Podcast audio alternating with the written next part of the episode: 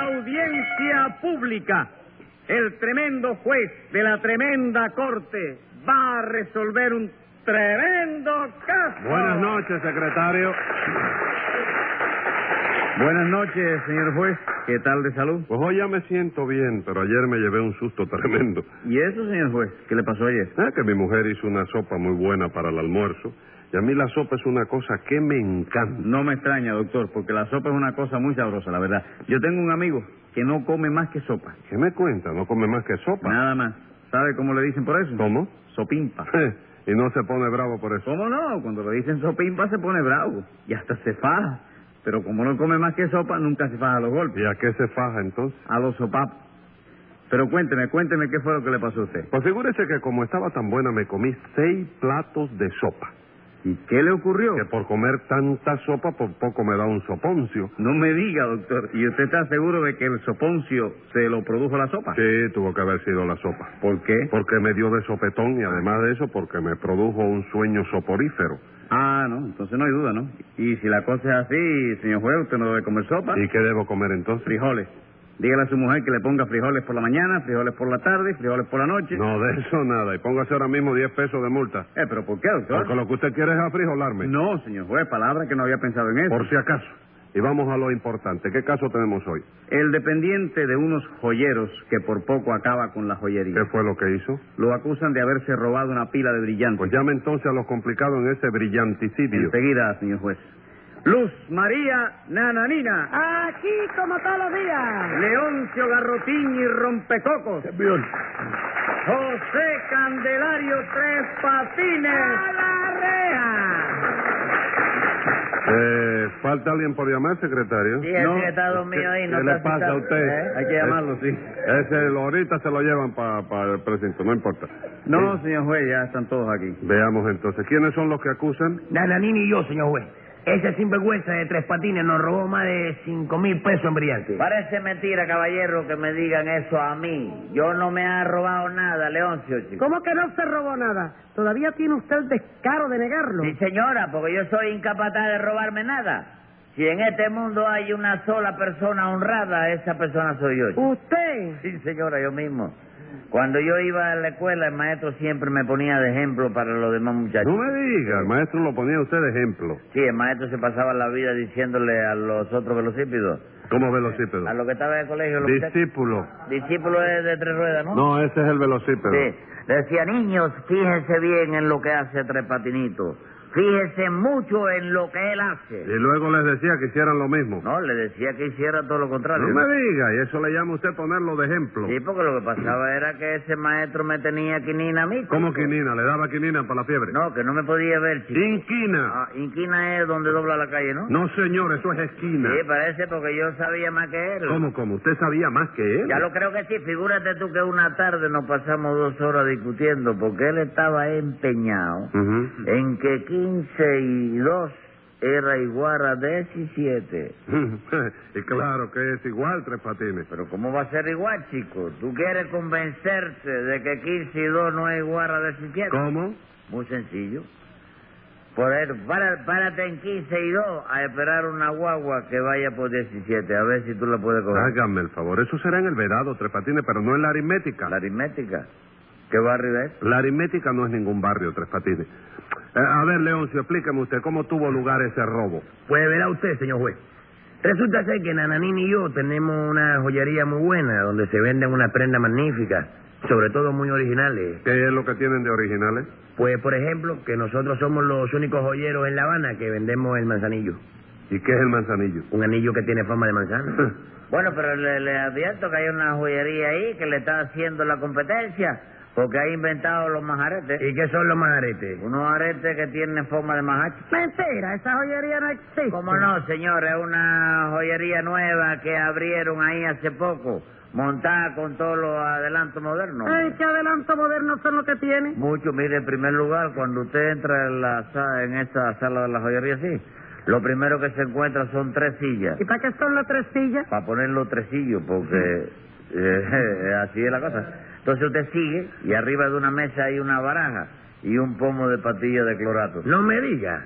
¿Y para qué quieren en esa joyería la baraja? Hombre, para hacerlo solitario, chico. ¿Y la pastilla de clorato? Hombre, para la gargantilla, chico. Y después de eso, todos los dependientes tienen que andar en alpargatas. ¿Para qué tienen que andar en alpargatas? Hombre, para que no se despierten las dos milonas. Secretario, póngale 10 pesos de multa a Tres Patines por meter paquetes en ese jugador. Pero oye, me viejo. ¡Silencio! Ah, Prosiga usted, Leoncio. Quedamos en que Nananina y ustedes tienen una joyería, ¿no es eso? Sí, señor. En cuya joyería cometimos la imprudencia de colocar a Tres Patines en calidad de ¿Y dependiente. por qué cometieron ustedes esa imprudencia? Porque usted no sabe cómo es Tres Patines pidiendo trabajo, señor juez.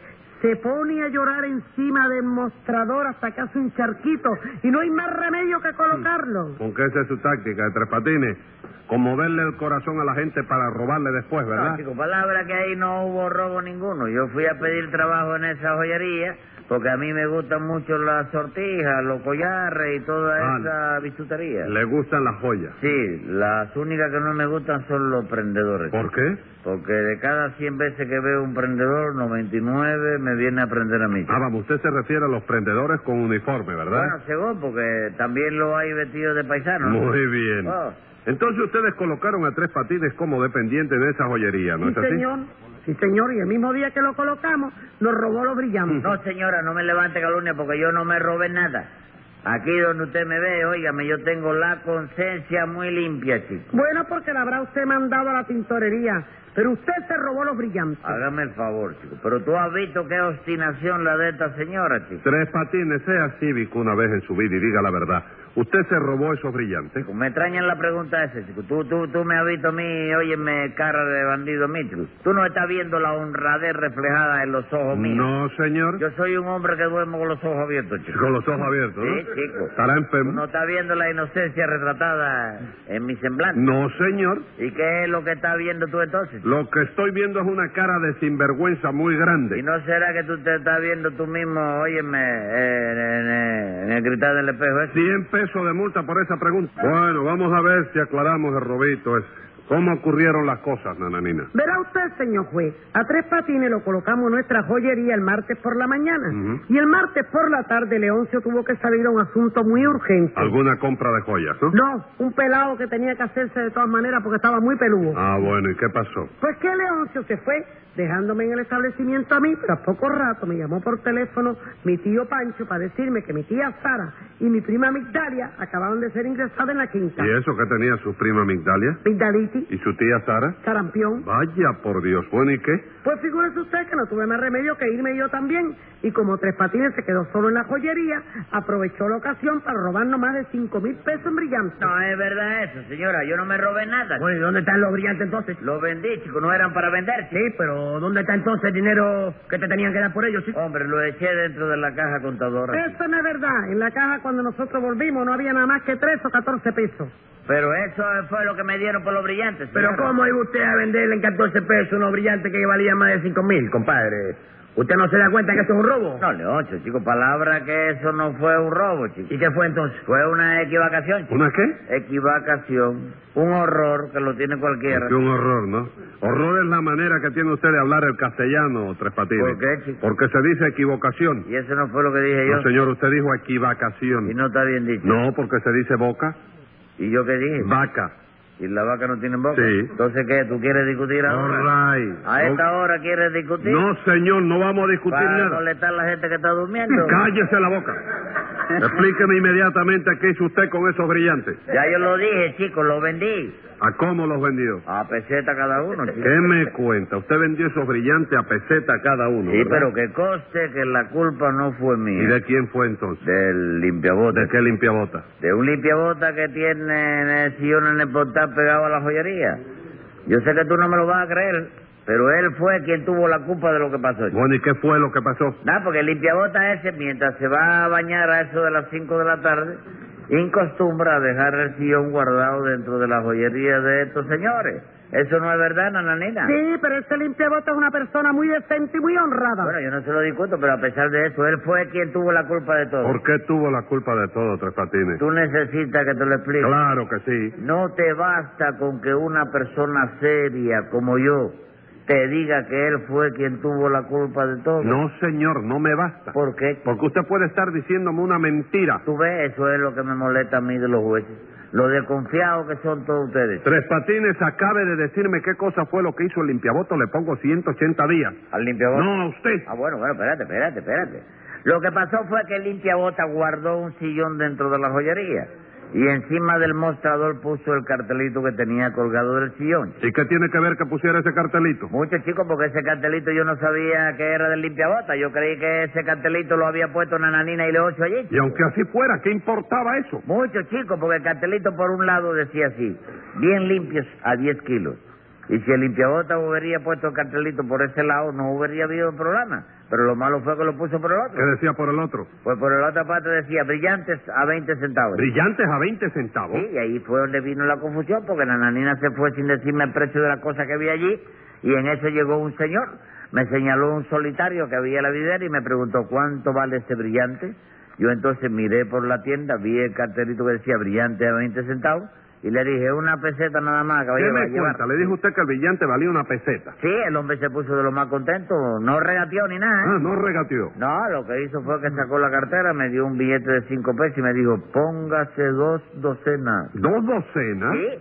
Y, y oye, mi que conste, eh, las dos docenas se las envolví en un cartucho, le di su vuelto al hombre, y como vino a ver gente a la media hora, muchacho, oye, me, se me llenó la tienda de Y machates. siguió usted vendiendo brillantes a peseta. Como no, chico, a mamita le vendí una sotija que era una belleza, chico. Ah, en una peseta también. No, es un real nada más. A Mamita le hice un 50% de descuento por tratarse de una persona de la familia. Hágame el favor, entonces acabó usted con la joyería. No, chico, la joyería sigue donde estaba. Eso sí, la mercancía que queda es muy poca. Alguna que otra cosita de fantasía nada más. Me basta, escriba ahí, secretario. Venga la sentencia. En esa equivocación que sufrió al quedarse solo, me parece que hubo dolo, doblez y mala intención. Devuelva pues lo robado en ese joyericidio, o saldrá de aquí premiado con 10 años de presidio.